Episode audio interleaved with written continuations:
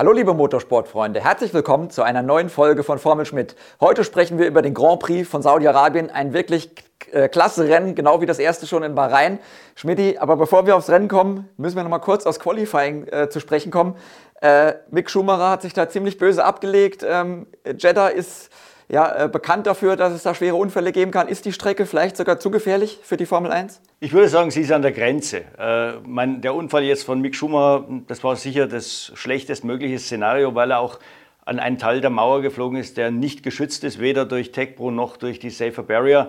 Äh, und es war mit sehr, sehr hoher Geschwindigkeit. Er ist so bei 270 km/h abgeflogen. Und er hat, also jedenfalls hat er das am Tag danach gesagt, er hatte keinerlei Schmerzen, äh, kaum blaue Flecken. Ich habe, ich habe gehört, es waren doch ein paar blaue Flecken da, wo der Sicherheitsgurt ist. Das ist ganz normal äh, bei 33 G Verzögerung, die aber auch wenig, sich weniger anhört, als wir eigentlich gedacht hatten. Wir hatten nach den TV-Bildern haben wir gedacht, das sind mindestens auf um die 50 G. Also äh, äh, Günther Steiner hat mir erzählt, die seitliche Crashstruktur hat das wirklich gut weggesteckt. Sie war fast komplett aufgebraucht. Das heißt, sie hat ihren Job getan. Ja. Dann ist auch noch das Getriebe abgebrochen. Es hat auch wieder Energie absorbiert. Also, ähm, wie gesagt, die Formel 1 ist schon sehr sicher und ich glaube, man kann auf Strecken wie Jeddah gerade so fahren ein bisschen mehr wäre dann wahrscheinlich schon zu viel. Ja, das zeigt auch, wie sicher die Autos geworden sind. Wir jammern ja immer über das zusätzliche Gewicht von den äh, Sicherheitsmaßnahmen, äh, aber in dem Fall hat, hat alles funktioniert, oder? Ja, absolut. Also ich meine, äh, ein Großteil dieser 46 Kilo, die dieses Jahr draufgepackt wurden, geht ja auf die Sicherheit. Die, die Chassis sind fast doppelt so dick inzwischen und äh, äh, das geht natürlich ins Gewicht. Äh, auch vorne an der Nase wurde was gemacht, äh, was jetzt in dem Fall äh, keine große Rolle spielt. Aber äh, man muss schon sagen, da macht die Formel 1 einen unglaublichen Job. selbst vor zehn Jahren wäre wahrscheinlich so ein Unfall anders ausgegangen. Also da hätte sich der Fahrer zumindest mal verletzt. Ja, wir müssen auch über, darüber sprechen, was das für Haas selbst bedeutet. Äh, war ja relativ teuer, so ein Unfall in Zeiten von Budget Cap. Äh, muss man jetzt damit rechnen, dass die da in der Entwicklung eingeschränkt sind? Äh, nee, also äh, Günther Steiner wieder, der hat so ein bisschen äh, das auf die leichte Schulter genommen. Äh, die, die Top-Teams haben ja gleich reflexartig gesagt, ja, bei solchen Unfällen, da gibt es ja eine, eine, einen extra Bonus in, im Budget Cap. Man kann, kann da ein bisschen äh, draufschlagen, also wenn das Chassis kaputt geht in dem Fall. Und äh, Günther Steiner hat gesagt, ich habe kein Problem mit dem Budget Cap, ich habe ein Problem mit dem Budget. Und, und, und äh, äh, natürlich ist das für Haas, das sind extra Kosten von mit, Sicherheit mehr als einer halben Million Dollar. Ähm, äh, bei ihnen ist halt auch das Problem, sie sind immer noch knapp an Ersatzteilen. Das sind aber alle Teams. Also so ein großer Crash hätte jeden da äh, erwischt. Und das war auch mit ein Grund, warum er gesagt hat, lassen wir das Rennen bleiben. Ein Tag nach so einem großen Unfall, da wird er wahrscheinlich auch nicht viel reißen. Er hätte aus der Boxengasse starten müssen, ja. weil man ja äh, ein anderes Chassis hätte nehmen müssen. Das ist, hat zwar dem Aufprall standgehalten, war aber vorne beschädigt. Das heißt, man muss es flicken. Das konnte natürlich nicht vor Ort sofort gemacht werden. Also ganz klar, äh, sowas geht gerade bei den kleinen Teams aufs Budget. Ja, äh, wir müssen über das Rennen sprechen. Äh, Mick Schumacher war nicht dabei, hast du erzählt, aber dafür haben äh, Charles Leclerc und äh, Max Verstappen eine super Show abgeliefert. Vorne wie in Bahrain, äh, mehrmals hin und her überholt. Dieses Mal ist es anders ausgegangen in Bahrain äh, war Leclerc vorne. Diesmal hat sich Verstappen durchgesetzt. Woran lag es? Was war der Grund? Ja, Ferrari sagt, er schiebt es ein bisschen auf den Topspeed. Der ist besser bei Red Bull. Der war schon bei Rhein besser. Hier war es fast noch eklatanter. Red Bull ist auch mit Bedacht auf, auf Topspeed gegangen. Ähm, hat sogar ein bisschen Abtrieb noch rausgenommen nach dem Freitag, während Ferrari eher in die andere Richtung gegangen ist. Aus Angst, die Reifen könnten nicht überleben. Das war aber eigentlich unbegründet, diese Sorge. Und das hätten sie wahrscheinlich auch gemerkt, wenn sie am Freitag die Longruns gefahren hätten. Ging aber nicht, weil beide Fahrer in der Mauer gelandet sind. Äh, bei beiden Autos war die Aufhängung kaputt. Dann mussten sie den Longrun am, am Samstag nachschieben. Das konnten sie aber nur auf den Softreifen machen, weil sie die anderen natürlich fürs Rennen, die anderen Reifen fürs Rennen reservieren wollten. Und der Softreifen war nicht sehr repräsentativ. Das war der schlechteste Reifen. Den wollte auch keiner. Keiner ist in dem Rennen gefahren. Hat sich Ferrari so ein bisschen in die Irre führen lassen und hatte eine Spur zu viel Abtrieb. So hat es jedenfalls äh, Mattia Binotto in der Selbstkritik gesagt. Ähm, ich muss sagen, äh, Leclerc hätte das Rennen trotzdem noch gewinnen können. Er hatte ja noch eine Möglichkeit. In Runde 48 war er mit DRS hinten dran. Er wollte schon ausscheren äh, am, am, am, äh, auf der Zielgerade, aber dann war in der ersten Kurve gelb. Dann ging das natürlich nicht mehr.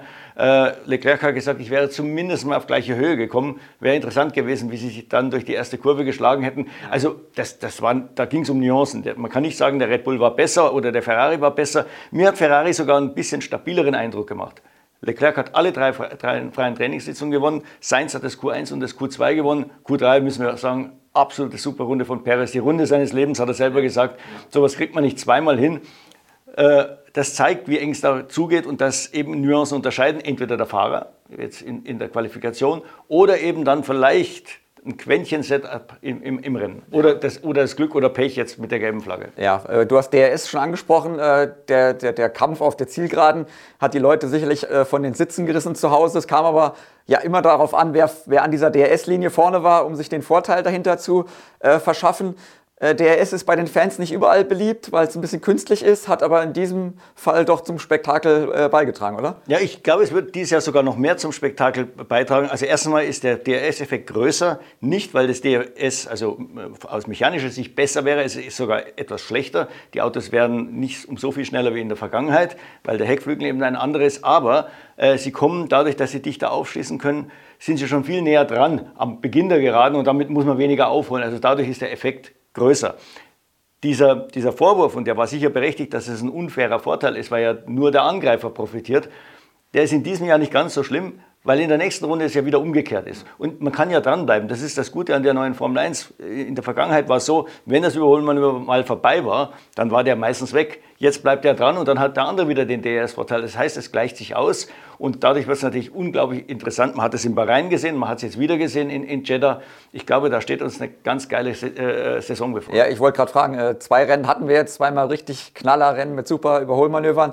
Geht so weiter? War das schon quasi jetzt... Äh der Hinweis, dass es, dass es klappt, das neue äh, äh, Format, oder, oder müssen wir jetzt noch ein paar Rennen abwarten? Äh, wir müssen sicher noch ein paar Rennen abwarten. Meine äh, Voraussetzung ist natürlich, dass die Autos eng zusammenliegen jetzt von der Rundenzeit. Der Red Bull und der Ferrari sind praktisch gleich, auch noch mit unterschiedlichen Qualitäten. Der Red Bull ist auf den Geraden schneller, der Ferrari in den Kurven. Das ist die perfekte Kombination. Äh, ein Mercedes kann da nichts machen, natürlich, weil der viel zu weit weg ist. Aber im Mittelfeld, wo es genauso eng zugeht wie zwischen Ferrari und Red Bull, haben wir es ja auch gesehen. Die Alpinen haben sich's gegeben, der Haas gegen den Hamilton, der, der Stroll gegen den, den Albon. Also da ging es hin und her und das überrunden. Also wie auch, auch hier wieder nicht ein Überholmanöver und dann ist alles vorbei, sondern hin und her. Ja. Äh, im, im, du hast schon gesagt, Ferrari äh, kämpft auf Augenhöhe gegen Red Bull. Äh, momentan sieht es aus, als hätten Leclerc und Verstappen deutliche Vorteile gegenüber ihren Teamkollegen. Ähm, können die noch, noch mal eingreifen oder glaubst du, es wird auf ein Duell Verstappen gegen Leclerc auch hinauslaufen im Rest der Saison? Über die, die WM würde ich sagen ja, aber hin und wieder können sie schon eingreifen. Äh, Perez hat ja gezeigt mit seiner Pole Position, äh, dass er, wenn alles passt, mhm. davon schon mithalten kann. Er hätte meiner Ansicht nach auch das Rennen gewonnen, wenn dieses Safety Car nicht gekommen wäre. Das hat ihm die Führung geraubt. Und wenn der mal vorne bleibt, dann wäre es für den Ferrari schon schwer gewesen. Man hat es ja auch gesehen.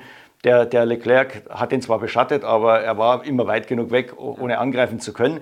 Also der, der Perez ist meiner Ansicht nach auch näher dran am Verstappen. Also das ist jetzt nicht mehr über eine halbe Sekunde. Ich würde sagen, das ist so im Bereich zwei, drei Zehntel.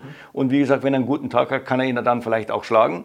Sainz hatte großen Rückstand im Bahrain, hat den Rückstand ein bisschen verkürzt. Wenn der so weiterarbeitet, er ist ja ein Typ, der sich so reinfuchst in die, in die Dinge, könnte er da vorne schon auch noch eine, eine, Rolle mitspielen. Ja, äh, es gab zwischen Perez und Sainz auch eine ja, knappe Szene während der Safety-Car-Phase. Ähm, äh, Perez war ja schon vorher an der Box, Sainz kam dann aus der Box und sie waren dann an der Safety-Car-1-Linie ganz nah zusammen. Ähm, äh, am Ende hat, äh, äh durfte äh, Perez beim, beim Restart vorne sein, obwohl er eigentlich da hinten war. Ähm, am Schluss hat sich Ferrari richtig drüber aufgeregt. War der Ärger da berechtigt, deiner Meinung nach? Ja, schon, weil man hatte wirklich alle Zeit der Welt, die Reihenfolge schon während der Safety-Car-Phase umzudrehen. Und es war zwar knapp, wie du schon gesagt hast, glaube ich, war so ein halber Meter oder irgendwas, aber knapp, man hat es ganz klar gesehen. Also da, da, muss ich nicht viel analysieren, da brauchen die Sportkommissare nicht noch irgendwelche anderen Kameras zu konsultieren.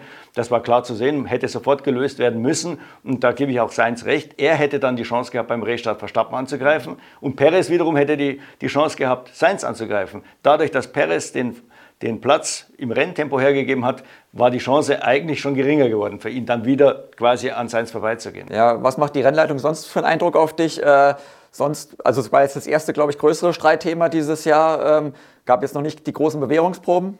Nee, das nicht, aber bis jetzt macht sie eigentlich einen guten Eindruck. Äh, sie verhalten sich ruhig, es ist kein großer Stress. Äh, wie gesagt, die Fahrer fahren auch ein bisschen fairer, also weniger kontrovers als letztes Jahr.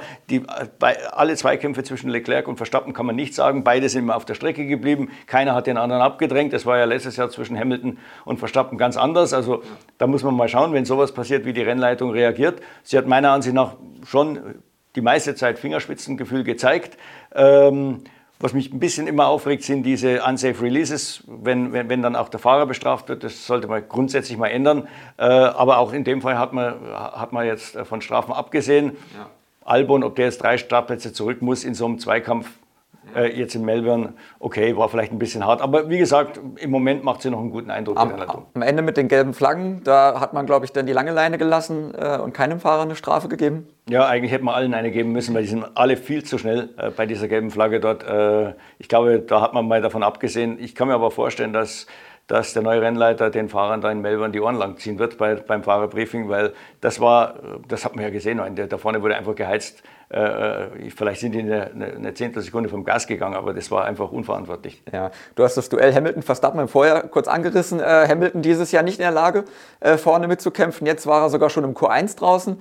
Was ist da passiert im Qualifying? Warum war er so viel schlechter als Russell? Ja, also der, der Russell hat es ja schon erklärt. Äh, dieser Mercedes äh, funktioniert, wenn überhaupt, nur in einem minimalen Fenster. Er hat es getroffen. Er hat gesagt, ich weiß gar nicht warum und was ich, was ich richtig gemacht habe. Es war halt einfach so. Und der Hamilton, der hat dann später herausgefunden, die Reifendrücke haben nicht gepasst, die Aerobalance hat nicht gepasst. Er wollte ja unbedingt ähm, also zumindest am Samstag hat er es noch gesagt, aus der Boxengasse starten, um das ganze Setup umzubauen. Die Ingenieure haben dann gesagt, selbst wenn wir das ganze Setup umbauen, das hätte dem vielleicht eine Zehntelsekunde gebracht, aber wir verlieren 12 bis 17 Sekunden durch den Start aus der Boxengasse. Das Problem war eigentlich minimal. Es war Aerobalance und Reifendruck und das kann man ja sowieso ändern, auch unter Vermehrbedingungen. Deswegen hat man ihn dort starten lassen, wo er gestartet ist. Und im Rennen sah es dann auch besser aus. Er ist gut nach vorne gekommen. Meiner Ansicht nach wäre er Achter geworden, wenn er da nicht den Fehler gemacht hätte, draußen zu bleiben in der VS oder kurz vor der VSC-Phase. Das hat er ein bisschen verpennt. Da hat er dann äh, als er den Alonso langsam dahinrollen sah, hat er dann auch noch langsam gemacht, weil es waren doppelt geschwenkte äh, gelbe Flaggen und er wusste nicht, wenn ich, was passiert ist, wenn ich den überhole. Ja. Äh, der Alonso war ja aber schon Richtung Boxeneinfahrt unterwegs, das hätte er eigentlich wissen müssen. Äh, da hat er fünfeinhalb Sekunden hergeschenkt und diese fünfeinhalb Sekunden haben ihm dann gefehlt, um Achter zu werden. Äh, und in der ganzen Verwirrung ist er dann auch nicht an die Box gekommen, sondern weitergefahren.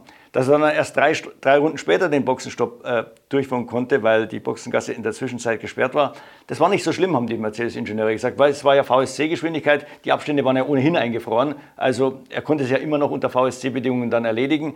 Das Problem war wirklich die fünfeinhalb Sekunden, die er hergeschenkt hat, als er den Alonso sah und ich wusste, darf ich den jetzt überholen oder nicht. Ja, über die generellen Probleme von Mercedes hatten wir schon in unserer Folge nach dem Grand Prix von Bahrain gesprochen.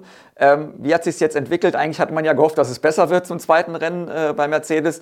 Ähm, haben die eine, eine, positive Entwicklung gemacht oder, oder ging es eigentlich rückwärts? Nee, es ging also eher rückwärts als vorwärts. Äh, die Ingenieure haben sich selber gewundert, die dachten, die Strecke in, in Jeddah ist ziemlich eben, äh, keine Bodenwellen, dann ist schon mal ein Auslöser dieses Bouncings weg. Äh, es war ganz anders, natürlich sind die Geschwindigkeiten höher. Mercedes kam auch mit einem anderen Flügel, einem kleineren Medium Downforce Flügel und das ganze Spiel begann, begann wieder von vorne. Ein Teil von dem, was man in Bahrain gelernt hat, hat funktioniert, ein anderer Teil nicht. Das heißt also, man hat sich wieder ewig mit damit beschäftigt, wie kriegen wir dieses, dieses Schaukeln auf den Geraden los. Am Ende blieb wieder nur das alte Hausmittel, Auto nach oben, Autos langsam natürlich dadurch und äh, sie waren etwa neun Zehntel weg und, und, und Toto Wolf hat, hat, auch selber gesagt, selbst wenn wir jetzt dieses Problem irgendwann lösen, neun Zehntel sind neun Zehntel, das löst man nicht über Nacht, dann muss man dann wahrscheinlich immer noch drei, vier Zehntel finden, wenn das Problem gelöst ist. Ja, ist nicht nur Mercedes Werksteam, was hinterherfährt, auch die Kundenteams haben Probleme. Ähm, die Topspeeds waren auch nicht gut. Äh, erste, erster Verdacht ist, dass der Motor nicht äh, besonders äh, stark ist. Ähm, wie siehst du das? Äh, was ja. sagen die, die GPS-Messungen?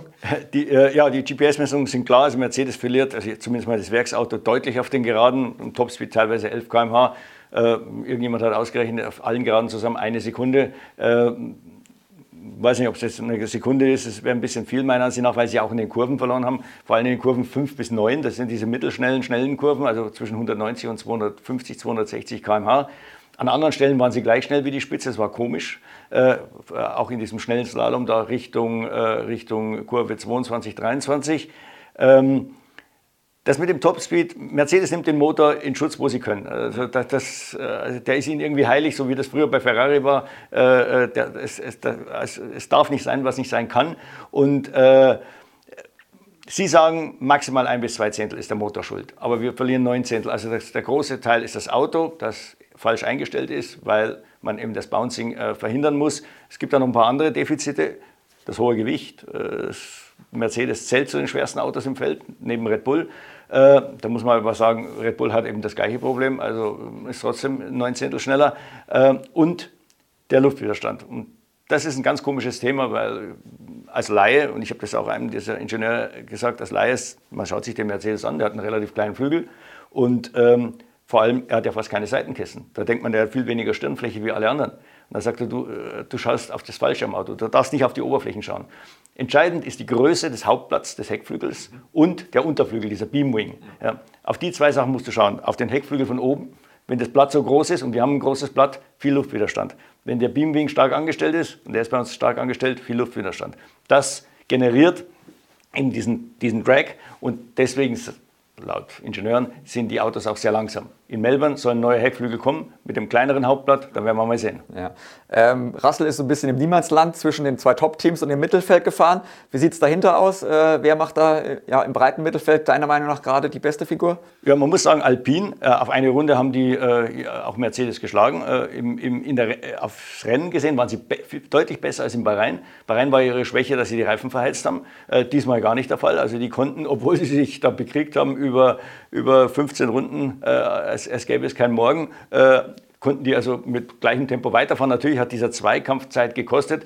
Das hat sie in die Arme von Bottas getrieben und natürlich immer weiter weg von Russell. War jetzt aus Teamsicht vielleicht nicht besonders klug. Für uns war es klasse, weil der Zweikampf Alonso gegen Ocon war auch ein Highlight, muss man wirklich sagen. Die haben sich da gegeben. Äh, der Ocon hat den Alonso mal fast in die Boxenmauer gedrückt. Äh, aber äh, Alonso wäre sicher Sechster geworden.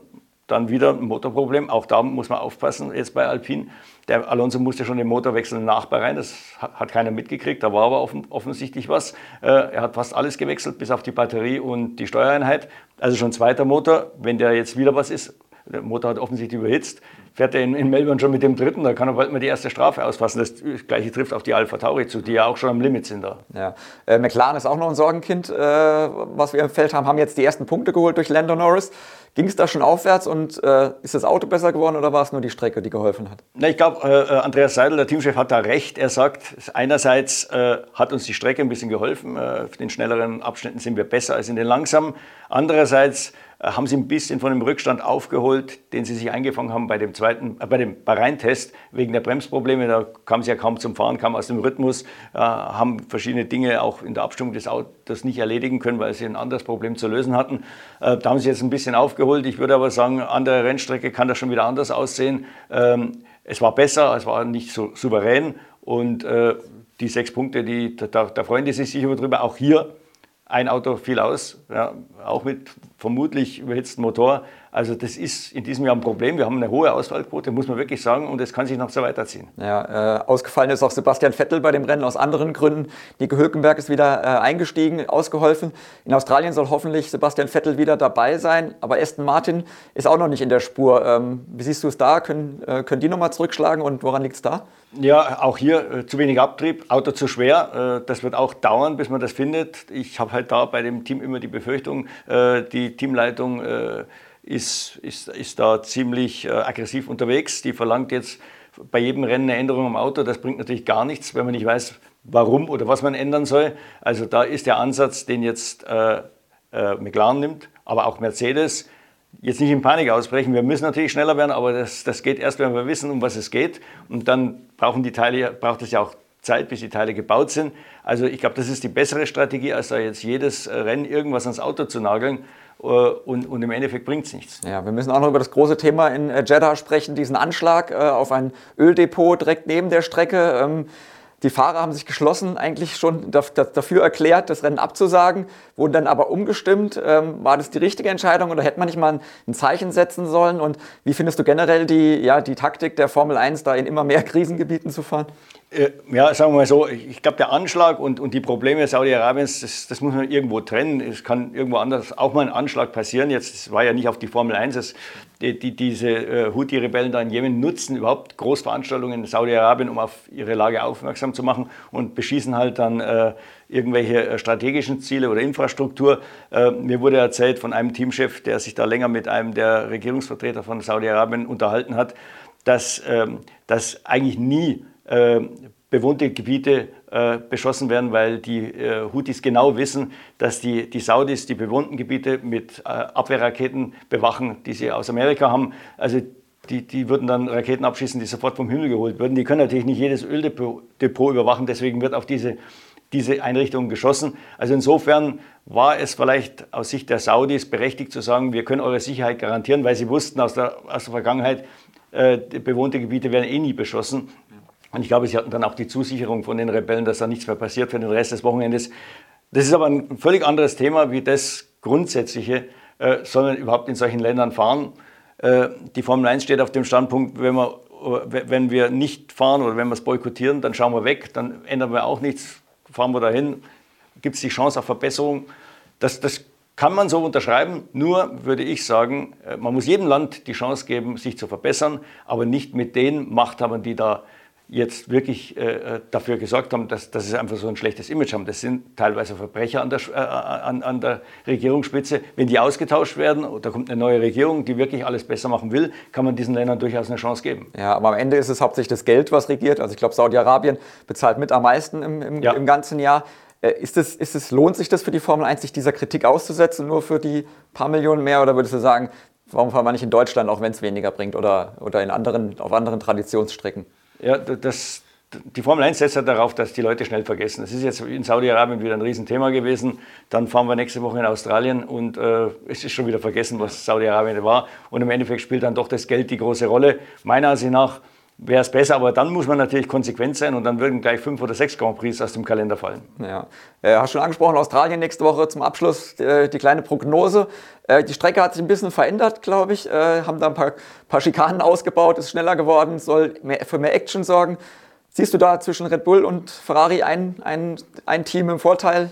Ich würde nicht sagen im Vorteil, es hilft sicher mehr Red Bull als Ferrari, aber der Ferrari, was wir jetzt gesehen haben, wir hatten drei Strecken, Barcelona, Bahrain, Saudi-Arabien ja. und auf allen drei war der Ferrari gut, der ist konstant gut, egal ob es heiß, kalt ist, welche Reifen. Also ich glaube, der wird auch in Melbourne gut aussehen. Für Red Bull ist natürlich alles gut, wo Topspeed eine Rolle spielt und der wird wieder eine Rolle spielen da, überholen. Das wird jetzt das Interessante. Es ist eigentlich die Nagelprobe für die neuen Autos. Überholen war ja in Melbourne immer ein Kunststück, fast so wie Monte Carlo. Dann kommt noch Imola als übernächstes Rennen, gleiches Spiel. Also die zwei Rennstrecken, wenn, dann, wenn jetzt wieder Action ist, dann muss man wirklich sagen, die haben einen tollen Job gemacht mit diesem neuen Reglement. Ja, also liebe Fans, äh, wir haben zwei tolle Rennen gesehen und wir sind gespannt, ob die nächsten auch so gut werden. Äh, Sie müssen früh aufstehen, wenn Sie das Australienrennen live sehen wollen. Wie immer, die Zeitverschiebung spricht da ein bisschen gegen, gegen die deutschen Fans, aber es wird sich wahrscheinlich wieder lohnen. Ähm, wir sind vor Ort, wir müssen nicht so früh aufstehen und werden uns dann natürlich direkt nach äh, Australien wieder mit einer neuen Folge von Formel Schmidt bei Ihnen melden. Bis dann, auf Wiedersehen. Servus.